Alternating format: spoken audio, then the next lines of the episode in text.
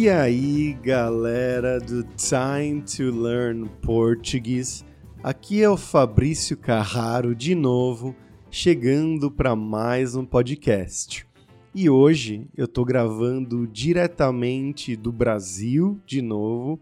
Eu ainda tô por aqui e a gente vai ter mais um episódio da série Fabrício lendo notícias.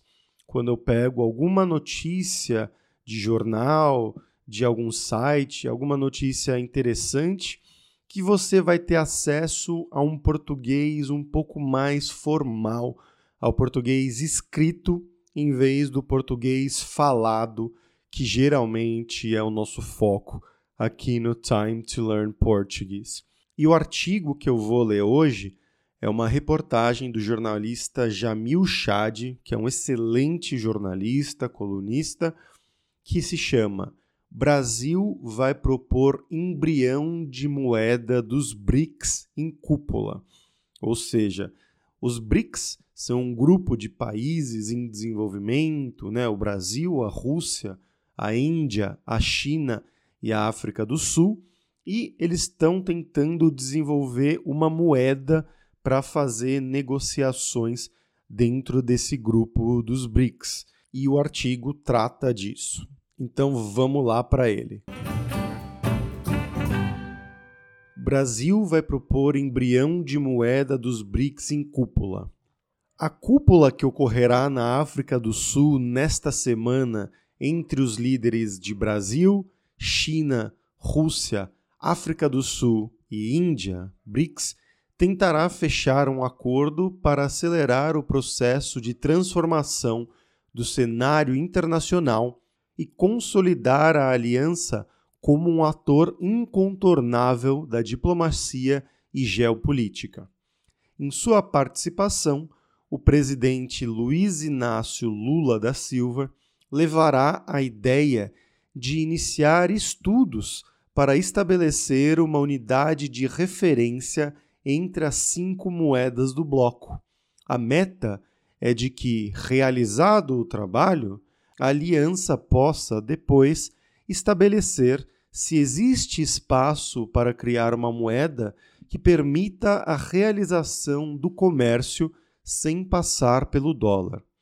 O primeiro passo para isso, porém, seria o estabelecimento de uma espécie de unidade de referência de valor. O projeto já tem o apoio explícito de russos e é visto com simpatia pela China. Como o Brasil assume a presidência dos BRICS em 2025, uma das possibilidades é de que os estudos estariam finalizados até lá e que, então, caberia ao governo anunciar os resultados dessa iniciativa. O governo brasileiro, porém, rejeita a ideia de que vai abrir uma frente de oposição ao dólar. Trata-se, segundo Brasília, apenas de pensar em novas alternativas no mundo. Na esteira das transformações que os BRICS querem promover, esse é um capítulo estratégico para que o comércio entre as cinco economias ocorra preferencialmente em moedas locais. No futuro, isso reduziria o uso do dólar e a dependência em relação à moeda americana. Conforme os próprios diplomatas apontam, não se trata de uma questão financeira, mas um posicionamento geopolítico de enormes proporções. Para o governo americano, a redução do papel do dólar não significa apenas uma perda de hegemonia parte das sanções unilaterais aplicadas pelos Estados Unidos é no sistema financeiro, diante da presença dominante do dólar. Um país, portanto, pode ser asfixiado apenas ao ser impedido de usar a moeda americana. Mas, se um sistema financeiro paralelo for criado com moedas alternativas, o poder da Casa Branca de impor sanções é radicalmente reduzido. Num seminário promovido neste fim de semana pelos sul-africanos, o brasileiro Paulo Nogueira Batista Júnior destacou como isso é usado. houve uma instrumentalização do dólar como arma, ou seja, o uso da moeda nacional internacional e do sistema financeiro ocidental para atingir países hostis ou países vistos como tais, disse. Venezuela, Irã, Afeganistão e, em grande escala, a Rússia foram alvos de sanções e medidas punitivas que só puderam ser aplicadas porque o dólar e o sistema financeiro dos Estados Unidos ocupam a posição que ocupam no mundo, afirmou o economista. Segundo ele, o caso da Rússia não tem precedentes. Após a invasão da Ucrânia, os Estados Unidos e seus aliados europeus decretaram o congelamento das reservas russas investidas em dólares e em euros no valor de cerca de 300 bilhões de dólares, aproximadamente metade dos ativos internacionais líquidos da Rússia, disse. Evidentemente, o uso e o abuso da posição privilegiada do dólar levam a uma perda de legitimidade do sistema monetário internacional vigente. Isso causou uma erosão da confiança no dólar e a confiança é um requisito indispensável para qualquer moeda. Em uma frase, os Estados Unidos são hoje o principal inimigo do dólar como moeda mundial, alertou. Para ele, um ambiente propício para discussões sobre a reforma do sistema monetário e a desdolarização das transações internacionais foi criado pelos próprios Estados Unidos. Nome da moeda: R5. O brasileiro ainda desenhou o que poderia ser o caminho para uma moeda do bloco. Segundo ele, a questão é complexa, ao mesmo tempo financeira e política. Mas, pelo menos, um candidato para nome da moeda já existe.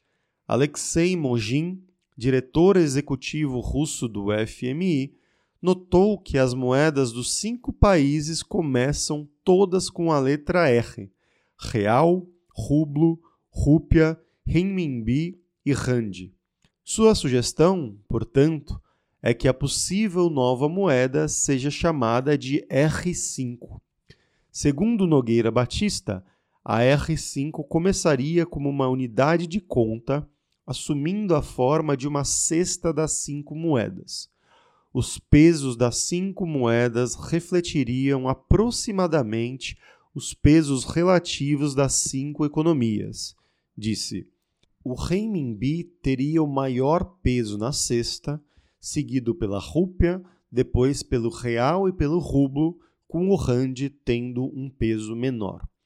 A moeda chinesa poderia, para dar um exemplo ilustrativo, representar 40% da cesta a moeda indiana 25%, as moedas russa e brasileira 15% cada e a África do Sul 5%, explicou.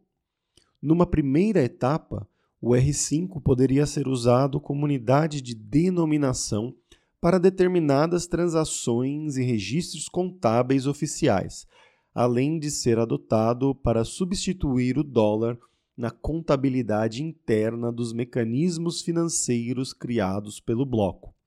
Tanto o governo brasileiro como o economista apontam que nada disso significa que o R5 tenha uma existência física ou que um banco central dos BRICS seja criado. O objetivo não seria criar uma moeda única que substituísse as cinco moedas nacionais, esclareceu o economista. Em retiro, líderes dos BRICS tentam redefinir mapa geopolítico do mundo. Mas a moeda não é o único tema da agenda. Se a hegemonia nos últimos 200 anos esteve no eixo entre Europa e Estados Unidos, o bloco deixará claro ainda durante a cúpula e em sua declaração final que o sistema está ultrapassado, que reformas são urgentes e que não haverá mais espaço para decisões internacionais sem a presença dos BRICS. Além da questão das moedas, dois outros temas estarão na agenda da reunião: a expansão dos BRICS e uma posição comum sobre a reforma dos organismos internacionais. Juntos, esses pontos significam uma movimentação nas placas tectônicas na política internacional como poucas vezes se registrou em décadas, e a constatação de que uma nova relação de força passou a existir entre os emergentes e as potências ocidentais. Mas, por enquanto, não existe consenso sobre como cada um dos pontos será tratado e, num retiro restrito aos líderes, a esperança é de que um acordo seja estabelecido. O retiro está organizado para ocorrer na noite de terça-feira, dia 22, em Johannesburgo. Será permitida a entrada apenas de líderes, acompanhados por seus respectivos chanceleres e um número extremamente limitado de assistentes. Vladimir Putin, o líder russo, não viajará até a África do Sul diante do risco de ser preso por conta de um indiciamento pelo Tribunal Penal Internacional. Mas, no retiro e nos debates, participará por videoconferência, enquanto seu chanceler, Sergei Lavrov, estará no encontro presencialmente. Tensão. Fontes entre os negociadores dos BRICS revelam que a ideia da China era a de que não haveria uma negociação durante a cúpula. Xi Jinping, presidente chinês, é conhecido por sua presença imperial nos eventos e quer sempre que decisões já tenham sido tomadas antes de sua participação. Mas tanto o Brasil como os sul-africanos, com líderes que foram sindicalistas, estão confortáveis em estar em um retiro para negociar um acordo político. Entre as diplomacias estrangeiras, há um temor de que Lula e Ramaphosa acabem levando a melhor. Expansão e confronto com chineses. Mas outro debate acalorado promete ser o da expansão do bloco. Ao longo dos últimos meses, negociadores trabalharam sobre diferentes cenários sobre o que poderia ser uma expansão da aliança. A ideia foi capitaneada pela China num esforço para ampliar sua influência e, na visão de determinados grupos dentro do governo brasileiro, uma ofensiva para instrumentalizar os BRICS. Com o bloco repleto de seus aliados, a China poderia ampliar seu poder no debate internacional e mesmo no estabelecimento da agenda de debates da ONU. Para o Brasil, esse é um cenário que não atende necessariamente a seus interesses. O temor no Itamaraty é de uma perda do protagonismo nacional entre os emergentes e o risco de que o bloco fique refém dos objetivos estratégicos de Pequim. Por isso, nos últimos meses, o Itamaraty fez questão de defender o estabelecimento de critérios que deveriam ser usados para a entrada de novos membros, assim como um equilíbrio regional. O objetivo era de permitir que aliados sul-americanos do Brasil pudessem fazer parte, contrabalanceando a chegada de aliados chineses. Quais os cenários possíveis? Novos membros dos BRICS precisam ser, antes, membros do NDB, o Banco dos BRICS. E o bloco deve favorecer entrada de membros que já façam parte do G20. Sobre a mesa, existe a possibilidade de que a expansão ocorra para incluir de 3 a 5 novos membros, mas isso apenas se houver consenso e critérios. No total, 22 países manifestaram interesse em fazer parte da aliança risco de enfraquecimento da candidatura do Brasil no Conselho de Segurança. Mas a influência chinesa não é a única preocupação do Brasil. Um dos temores é de que, com um maior número de membros, a candidatura histórica de brasileiros, indianos e sul-africanos por assentos permanentes no Conselho de Segurança da ONU seja enfraquecido por concorrências internas entre os emergentes. Hoje, a China é vista pelo Brasil como um governo que não quer a expansão do Conselho de Segurança e que, nos bastidores, trabalha contra essa ideia. Com o bloco dos emergentes dobrando de tamanho e com aliados chineses, porém, a dúvida é se a candidatura brasileira não acabaria sendo afetada. Outro temor é de que, sem critérios, governos que organizam as futuras cúpulas convidem para a mesa regiões sob disputa. Para 2024, a presidência do bloco será da Rússia e nada impede que Putin, para demonstrar poder, convide os líderes de Donetsk ao evento. Qualquer que seja a decisão, ela vai redefinir as fronteiras entre as potências e, da parte dos emergentes, deixar claro que a existência de um novo bloco vai desafiar a supremacia estabelecida por Europa e Estados Unidos desde o século XVIII. Bom, pessoal, por hoje é isso. Espero que vocês tenham gostado desse artigo, que, como eu falei, é mais avançado, então ele usa muitas palavras formais e palavras escritas. E o Jamil Chad é um excelente colunista, um excelente autor, então é muito interessante para você que já está em um nível mais avançado do português. Mas se você ainda não estiver nesse nível, eu ofereço sempre para vocês lá no meu Patreon, em patreon.com barra time to learn Portuguese, o PDF com a transcrição de todas as aulas aqui, de todos os podcasts, também com as palavras mais importantes destacadas em português, traduzidas para o inglês e também exercícios para você melhorar o seu português. Você vai ter acesso a isso tudo na categoria Amigo lá no Patreon, patreon.com barra time to learn Portuguese.